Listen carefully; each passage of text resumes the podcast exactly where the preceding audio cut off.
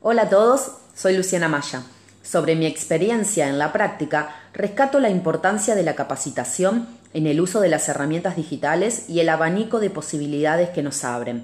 Pero dicha capacitación no termina ahí. Se focaliza también en las estrategias pedagógicas para el trabajo en el aula. Así, el rol del tecnólogo educativo cobra sentido y no queda solo en el aspecto tecnológico. El trabajo en grupo fue muy organizado y el cronograma pudo seguirse, más allá del cambio de algunas fechas. Muchas gracias.